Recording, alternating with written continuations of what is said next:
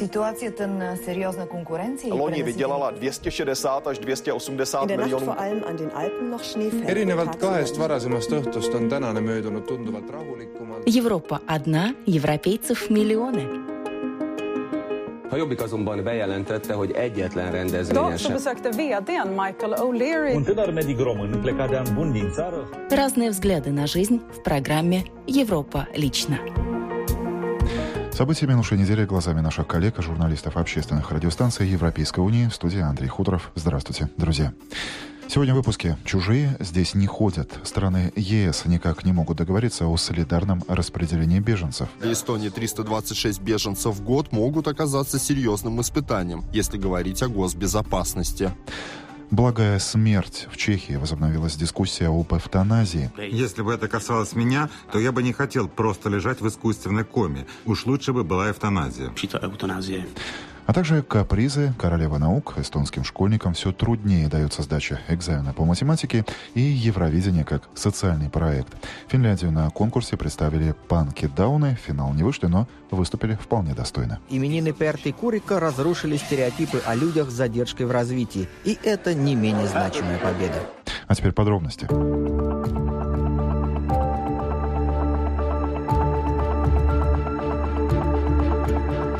Начну с горячей темы недели. В Брюсселе раскритиковали нежелание стран-членов ЕС принимать у себя беженцев. Для того, чтобы ввести солидарные квоты на прием мигрантов, необходимо согласие по меньшей мере 16 из 28 стран Европейской Унии. Увы, собрать кворум до сих пор не удается. В Таллине, так же как в Риге, недовольно смотрят на экстренный план действий ЕС. Однако, в отличие от Латвии, наши северные соседи, похоже, приступили к обсуждению плана «Б», делает вывод обозреватель актуальной камеры эстонского телевидения Станислав Кузнецов. Комиссия по делам Евросоюза сформирует государственную позицию в отношении возможного введения особых квот на прием беженцев из третьих стран после 27 мая, когда Еврокомиссия представит скорректированный план правового акта. Но уже сейчас понятно, что для Эстонии 326 беженцев в год могут оказаться серьезным испытанием, если говорить о госбезопасности. Проверку мы будем делать. В этом э, вопроса даже э, нет. Э, Но, конечно, если мы посмотрим только, на, например, на беженцев или на количество беженцев, которые сегодня в Турции, Сирии, то это количество больше, чем миллион людей. Конечно, это назначит того, что среди этих людей может быть кого угодно. По словам руководителя представительства Еврокомиссии в Эстонии Ханнеса Рума, единство по миграционной политике пока что не наблюдается во всей Европе. Четкое «да» прозвучало от Германии и Швеции. За предложение должен голосовать 16 стран от 28, и еще эти страны должны представлять 60% жителей Европейского Союза. Если будут поддерживать большие страны, как Германия, поддержка будет достаточно большая, исходя из числа населения, но стран, поддерживающих, будет меньше, чем 16, то, опять-таки, это предложение не будет принято. В Министерстве социальных дел сейчас занимаются анализом того, сколько переселенцев сможет принять Эстония и где их можно будет разместить. На вопрос, во сколько сегодня государство обходится содержание одного беженца, в министерстве ответить затруднились. Сложно ответить. Все зависит от самого человека и от того, в каких услугах он нуждается. Важно и то, о каком типе беженцев мы говорим. О тех, кто просит у нас международную защиту, или о тех, кто ее уже получил. Эта сумма состоит из разных компонентов. Один из них чисто практический. Языковое обучение, жилплощадь. А если сюда еще добавить здоровье, детсад, школу. Эстония, Литва и Польша категорически против, Германия, Швеция и Болгария однозначно за. София подчеркивает справедливость солидарного принципа распределения беженцев. В Болгарии, которая находится на южных рубежах Европейской Унии, число свободных мест в центрах размещения лиц, ищущих убежище, близится к критической отметке. Поэтому София будет использовать любую возможность, чтобы заявить об этом вслух. Коллеги из русской редакции Международного радио Болгария расскажут больше. Болгария уже долгое время является приверженцем идеи ввода квоты на прием беженцев, и у нее весомые аргументы на это. Болгарские депутаты в Европарламенте предложили принятие квотного принципа еще в октябре минувшего года как способ взаимной ответственности в соответствии с экономическим состоянием, числом населения и размером территорий соответствующих государств. В начале сего года данную идею категорически поддержало и правительство Бойко Борисова. На данном этапе, еще до наступления весеннего наплыва беженцев к границам Болгарии, потенциал центров размещения в стране уже заполнен на 61%, а несколько государств, среди которых Германия, Австрия и Венгрия, были намерены вернуть в нашу страну иммигрантов, так как она является первым государством Евросоюза, в котором они зарегистрированы. В принципе, идеи в Евросоюзе о новой политике убежища, миграции и интеграции очень важны для нашей страны, потому что они являются также предпосылкой для ее вывода из незавидного состояния, в которой, будучи самым бедным государством ЕС, она получает наименьшую поддержку для преодоления этих проблем. Предлагаемые Еврокомиссией идеи о новой политике ЕС в отношении приема беженцев и миграции созвучны с идеями Софии, и, несомненно, в ходе предстоящих европейских дебатов наша страна продолжит твердо отстаивать их. Добавлю, что обсуждение экстренного плана действий по вопросам миграции в ЕС будет продолжено 16 июня в Люксембурге, где соберутся министры внутренних дел стран Европейской Унии.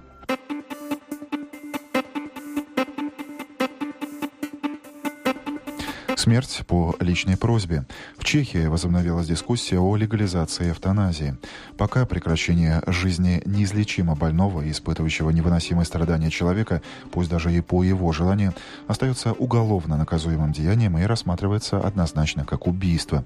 Однако все больше чешских политиков соглашается с доводами сторонников эвтаназии, допуская, что этот вопрос можно в будущем смягчить. Итоги публичной дискуссии врачей и юристов подводит журналист радио «Прага» Антон Каймаков. Министр здравоохранения страны Сватоплука Немеча категорически заявил, что он не является сторонником эвтаназии. Человеческая жизнь свята, так к ней и необходимо относиться, считает глава медицинского ведомства, подчеркивающий, что действующее коалиционное правительство даже включило данный тезис в свою программную декларацию. Его коллега по кабинету Иридин Сбир, курирующий область прав человека, однако уже не столь категоричен. Já si umím představit, že někdy je я могу понять и согласиться с тем, что в определенных жизненных ситуациях конкретный человек находится настолько в отчаянной ситуации с медицинской точки зрения, испытывает такие сильные мучения, что он вправе принять самостоятельное решение потому что так, как он живет, он дальше жить не может и не хочет. Но я понимаю, что эвтаназия – это очень сложная проблема с этической точки зрения, так же, как и необходимо обдумать и решить вопрос, связанный с риском ее злоупотребления. А каковы настроения в чешском обществе, что касается эвтаназии? Количество противников остается практически неизменным. Против во время последнего исследования высказалось 27% респондентов, а годом раньше – 26%. Чаще всего в данную группу попадают граждане старше 60 лет и верующие люди. Сторонников узаконивания милосердной смерти несколько поубавилось, но также незначительно. В 2014 году 64%, а в 2013 67%. А вот что думают разные люди, опрошенные репортерами чешского радио на улице. Я думаю, что люди в таком случае только бы злоупотребляли.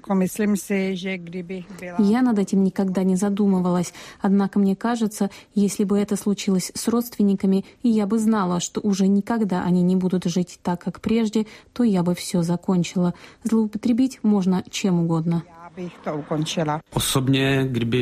Если бы это касалось меня, то я бы не хотел просто лежать в искусственной коме. Для человека в этом уже нет смысла. Уж лучше бы была эвтаназия. Кстати, пионером в области легализации добровольной смерти в Европе стали Нидерланды. В 1984 году Верховный суд этой страны признал добровольную эвтаназию приемлемой, а в 2002 она стала вполне легитимной. Это программа «Европа лично». Сменим тему. В Литве 15 мая отметили День свободы без налогов. В течение года этот символический рубеж, означающий, что налогоплательщик полностью рассчитался с государством и с этого дня начинает работать на себя и свой семейный бюджет, наступил на 5 дней позже. О налогах как неизбежности в нашей жизни журналист литовского общественного радио ЛРТ Александр Двоеглазов. По мнению экспертов, это вызвано увеличением бюджетных расходов на оборону, социальные нужды, компенсации пенсий, увеличение минимальной зарплаты госслужащих. Эксперты утверждают, что если бы Литва не меняла величину налогов, бюджету не хватало бы средств на просвещение, здравоохранение и другие социальные нужды. Говорит эксперт Института свободного рынка Кайтана Леонтьева. День свободы от налогов показывает, какую часть года люди работают, чтобы заплатили бы налоги, и какую часть э, работают э, уже для самих себя, для своих семей.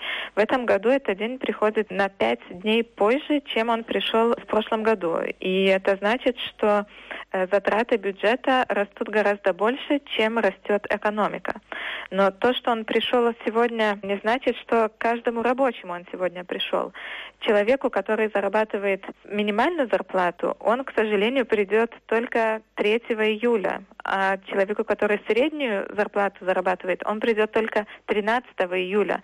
И вот сегодня это только такой среднестатистический день. А реально вот те люди, которые э, работают, получают зарплату, платят налоги, они больше, чем полгода работают, чтобы заплатить налоги. То есть, на самом деле, большие налоги – это не очень хорошо, да?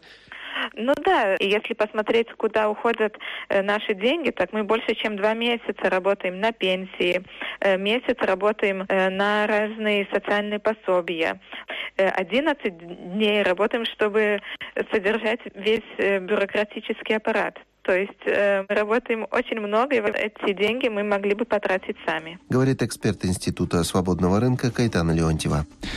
Из Литвы в Эстонию. Там еще одна тема недели стали первые результаты школьных экзаменов.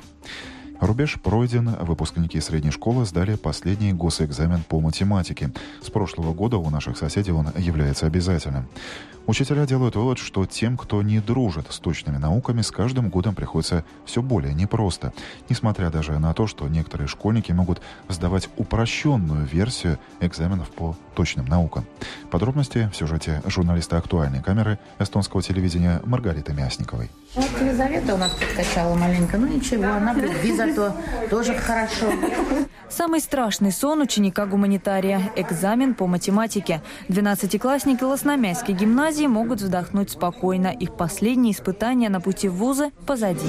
Я сначала испугалась здания, но прочитав, подумав, посидеть, успокоилась то начала делать и потихоньку, помаленьку сделала. Сначала показалось довольно сложными, потом начал разбираться. Ну, конечно, было то, что было сложно, и не справился даже с одним заданием. К счастью, хоть что-то я знал, и начал, конечно, с того, что я знаю, потом уже то, что не так понимаю, там уже начинал думать.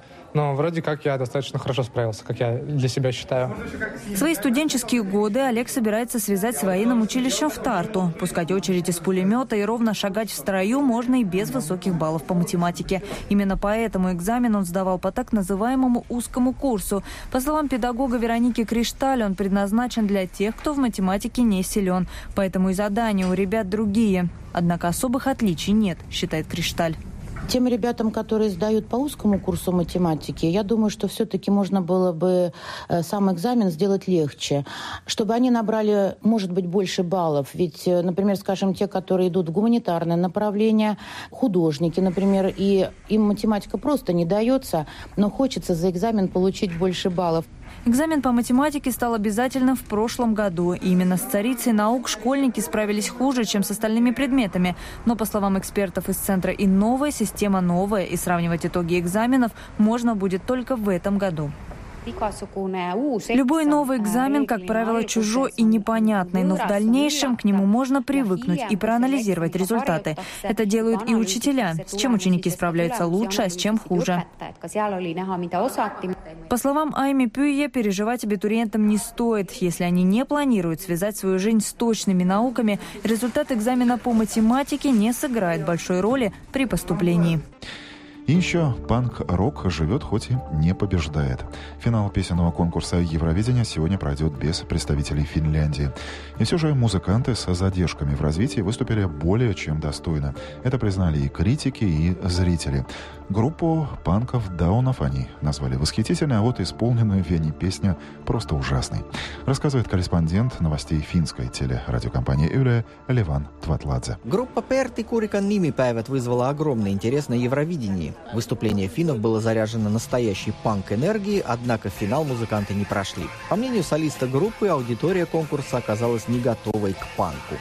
Kaikki haluaa vaan aina niin kuin kuunnella jotain puppia tai Участники коллектива сильно расстроились после того, как стали известны результаты голосования. Музыкальный ведущий хельсинской радиостанции Spirit FM Алексей Разумовский считает, что выступление группы в Вене можно записать им в большой плюс одно из достоинств как раз выступления Перти Курика группы было в том, что они как-то расшевелились. Настолько выделялись всего того, что было, и то, что показывали другие страны, другие участники, что это как-то ну, как-то сломало гладкое течение э, вчерашнего полуфинала.